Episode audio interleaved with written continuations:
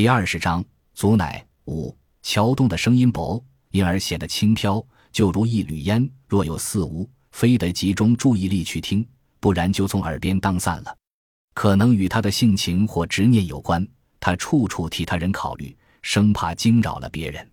但他绝不是懦弱的人，他惊人的要强，罕见的固执。与乔秋不同，乔秋无中生有，胡说八道；乔东从不胡说，他的心思和话语都在行动上。乔东的要强最早是从捡麦穗体现出来的。当时他十一二岁，麦收时节，总有社员抓得不牢，金黄的麦穗遗失在田野。队长为此骂过，也特别开会强调过。但总有社员不长记性，多半时候根本分不清是谁丢的。队长善于动脑，让各家的娃跟在后面拾捡。半个小时，那些娃的新鲜劲就过去了。加之秋日太阳毒晒，蚊子又多，稍不注意，脚踝就被已经枯硬的沙棚扎伤，因此个个叫苦，弯一下腰都龇牙咧嘴的。唯有乔东一声不吭，专心拾捡。到地头，别的娃捡五六个、七八个麦穗，乔东捡一大把。后来别的娃溜走了。只剩乔东一个人，他本可以走的，没人责怪他，但他硬是坚持到最后。他的手扎了有二十多根刺，至于脑门和脸上被蚊子叮起的包，更是多得数不清。我就着煤油灯挑了半个多小时，才将那些刺弄出来，问他疼不疼。他轻飘飘地说不疼。第二日放学，没等指派，他主动到地里拾捡，直到秋收结束。麦穗不能带回家，都要上交队里。社员割地挣工分，捡麦穗却是义务的。我不能阻止他，叮嘱他别累坏了，但没有任何作用。他不在乎累，不在乎沙棚和蚊子。那时他的心中或许就有了更高的目标。拾捡粪肥也是队里提议的，准确的说，是队长花满仓的主意。那时他的头脑灵活，人也风光。牛马。驴、骡、羊的粪便主要用于烧炕，在寒冷的塞外，没有这些很难过冬。好多人根本没见过煤块。一个叫赵留子的赶车人揣回土豆大一块，像展览品一样装在罐子里。谁想看，需和赵留子说半筐好话，甚至卷一支烟给他，他才小心翼翼地接起罐上的木板，却仍用双手护着，只露半指宽的缝隙，似乎煤块长着翅膀，说飞就飞了。往往没等看清楚，他就把木板盖上了。所以，关于煤的颜色，有说黑的，跟包公一模一样；有说红的，长了张关公脸；还有说白的，与曹操有些像。赵留子只防外人，没防家人。他的半大小子偷偷的啃，等他发觉煤块还没核桃大。粪肥主要是猪、狗、鸡等家畜家禽的粪便，拉在圈里是自家的，拉在大街摊里就是无主的。谁识算谁的？宋庄从来不缺捡粪的人，那多半是老年或中年男人。花满仓开会公开倡议，捡粪的人增加了一倍。乔东是其中年龄最小的，却没有一个人比得过他。天不亮他就爬起来，怕自己睡过头，让我叫他，我心疼他，故意晚了一点，他很不痛快，再也不用我叫了。乔东让我给他买了个闹钟，那是他唯一央求我买的。先是定到五点，然后四点、三点，他把闹钟搂在被窝，一响便立刻坐起，像精密的仪器。等别人起床，乔东已经把每一条街、每一个旮旯转遍了。除了在宋庄，他还到别的村庄拾捡。捡粪不只要勤快，眼力也要好，甚至需要感觉。比如没有月光的夜晚，粪便与大地一个颜色，只靠眼睛不行。当然。不是每一次拾捡都那么顺利，因捡粪而遇险时常发生。某个秋日，乔东在滩里看到一头吃菜的猪，不是白菜、芹菜什么的，是野菜，如蒲公英、苦菜、灰灰菜，这三样菜人都可以吃，凉拌、包饺子。野菜变老，人就咬不动了，仍然是猪的美味。猪吃有一会儿了，乔东觉得该排便了，他耐心等待。终于，猪岔开后腿，乔东立即把粪铲伸过去。他想让猪拉在铲上，可他动作猛了些，猪受到惊吓，停住了。乔东不死心，猪往回走的时候，他紧紧跟在后面。那头猪是东坡的，乔东注意力高度集中，不知自己被带到了东坡。他夜晚到东坡时捡过，白日从来没有。那头猪到了自家院门口，实在憋不住了。乔东大喜过望，恰好主人从屋里出来，见乔东捡粪追到门口，大为恼火。他要夺乔东的铲，乔东努力后撤。那是他的武器，是他的宝贝。乔东摔倒两次，硬是没松手。乔东的脸蹭破了皮，回到家，半个脸都是血痂。乔东被狗咬过，被猪撕过，母猪凶起来可不得了。他过于专注，以至于看上去有些魔怔。那是第二年的初冬，乔东搭牛车到公社，车上坐了七八个人，乔东在车的后端。他不是走到哪儿都带着粪铲，三月不减，也稳坐状元交椅。可他已然痴迷，或者说对状元的看重，使他时时处在战斗状态。他的耳朵时捡着那些人的话，目光却扫着牛屁股。若是有一副观察镜。他一定会观察牛的肠胃是如何工作的。快到公社时，那头牛的速度明显慢了，这是要排便了。赶车人不明就里，照牛挤抽了一边，牛加快脚步，同时粪便掉出来。乔东眼疾手快，越过人头的同时，也麻利地脱下褂子。他猛扑过去，做了个海底捞月的动作。牛粪是接住了，但他也从牛与车的缝隙处栽落。牛受了惊。撒蹄狂奔，亏得赶车人及时勒住，结果他脑顶还是被磨掉一大片皮，就如拿乔秋的胡说八道束手无策一样，我也无力阻止乔东，我就没阻止过。减分不是坏事，争第一也无可非议，但什么事都要适度，过了就不可取了。我这样劝他，他根本不听。那时他还在家里住着。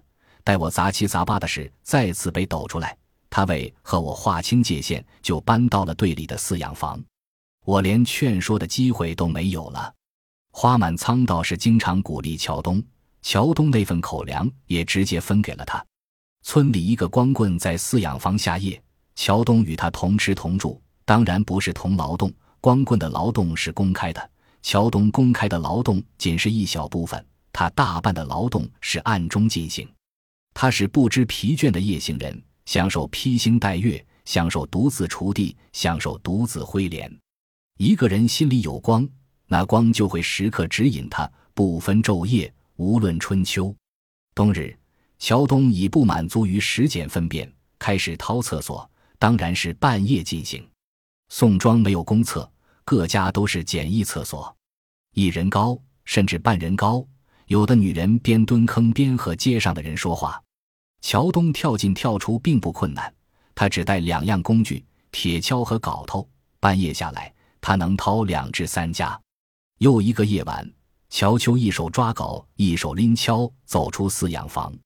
乔东的心里揣着地图，哪家的掏了，哪家的没掏，哪家的还需要再掏，都清清楚楚。那天他去的是铁匠家，乔东脚步极轻，如他的说话。星光暗淡。但他准确无误地来到铁匠家的厕所外，他先将铁锹和镐头立在墙外，然后越墙而入。一个黑影尖叫着冲出厕所，乔东也吓了一跳，愣了足有一刻，才慌张逃离。尖叫的是铁匠女人，她正闹肚子。那个夜晚刚在厕所蹲下，乔东就跳进来，差点砸她身上。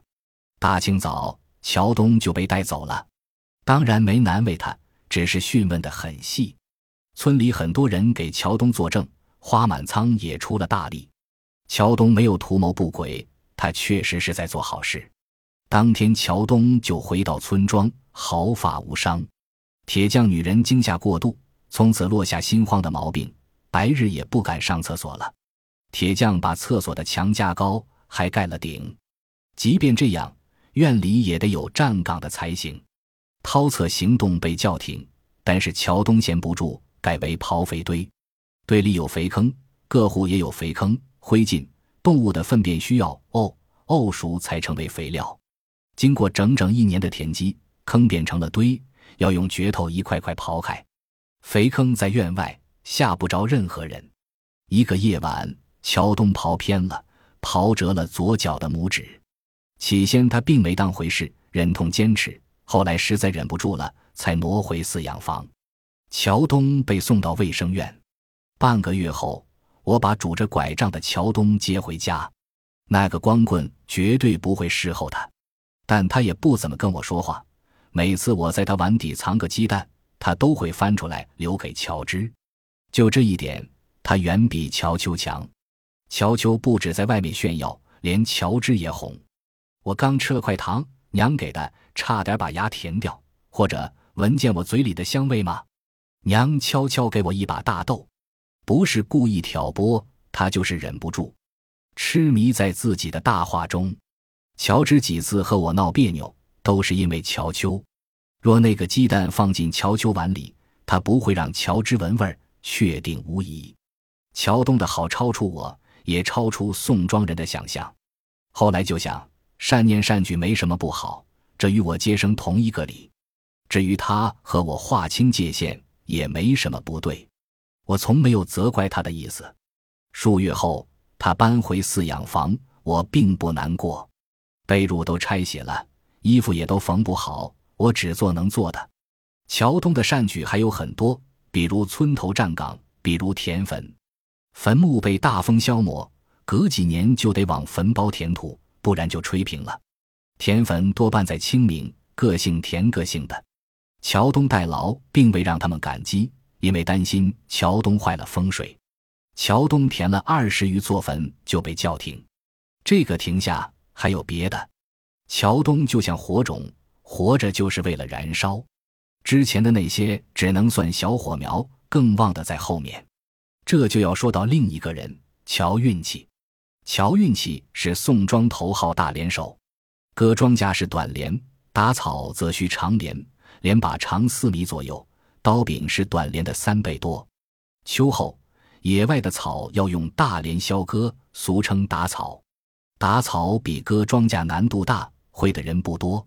乔运气胜在他总是盲打和夜打，夜打其实也是盲打。如果茬低，大镰会插进土壤；而茬高，出草量就会减少，搞不好还会被扣工分。乔运气虽是盲打，草茬却是最低的。他打过的地方就像剃刀削过一样，光滑平整。打草剂也就一个月，打完，别的人卸下刀头，插在房梁，次年秋天再取下来。乔运气不，他的瘾经过一个漫长的冬季才朝水样退去。每隔几日就拎着大镰去野外打一两个小时，白天要干活，所以过瘾多半是夜晚。自老婆得病去世，乔运气几乎每个夜晚都要打。有人劝他，他说不打麻烦的不行，担心自个儿会疯掉。某个下雪的傍晚，乔运气拎着大镰走进草野，再没出来。下雪倒没什么，就怕刮白毛风，无论飞鸟还是走兽，都辨不清方向。乔运气去世，扁女没了任何依靠，但村里挺照顾他。他刚满十六岁。患有先天性心脏病，不能干重活，村里就安排他记工分，挣的工分按全劳力算。几年后的一个冬夜，一场大火将扁女彻底毁容。宋庄有温炕的说法，即将羊粪球、牛马粪碎屑放进灶膛点燃，不拉风箱，任其自燃，尽量延长燃烧时间。扁女不是第一次温炕，宋庄的男女没有不会的，只是她不该填太多。带着火星的羊粪球从灶口脱落，引燃了灶坑的柴火。乡邻们送他的劈柴、牛粪，他都在外屋堆放着，打算最冷的时候用。结果都着了火。扁女睡在里屋，被惊醒那刻，火势已经蔓延到屋顶。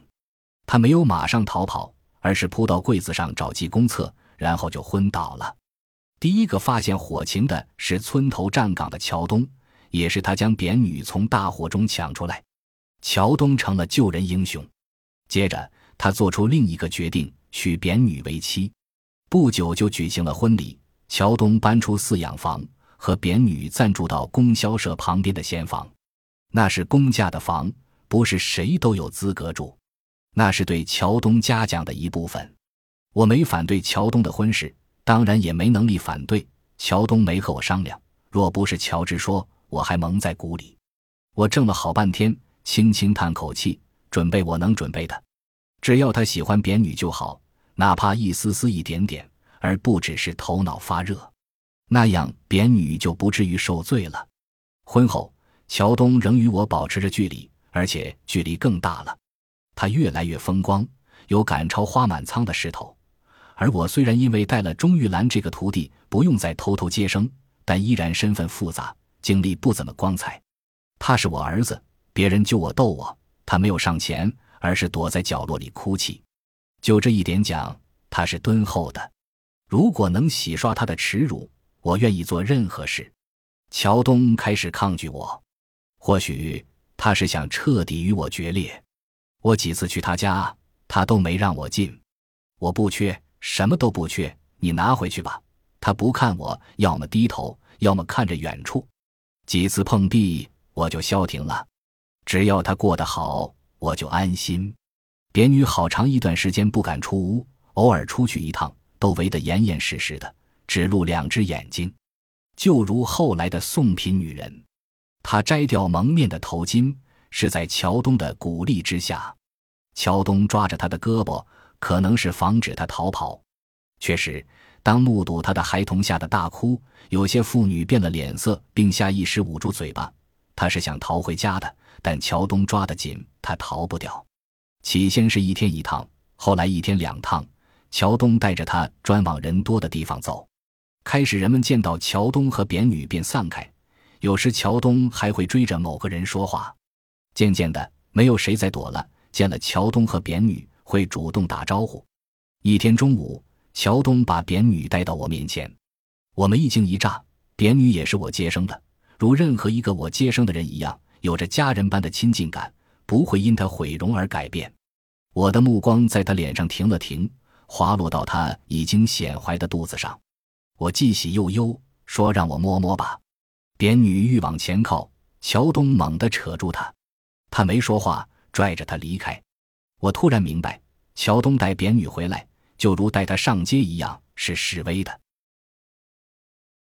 本集播放完毕，感谢您的收听，喜欢请订阅加关注，主页有更多精彩内容。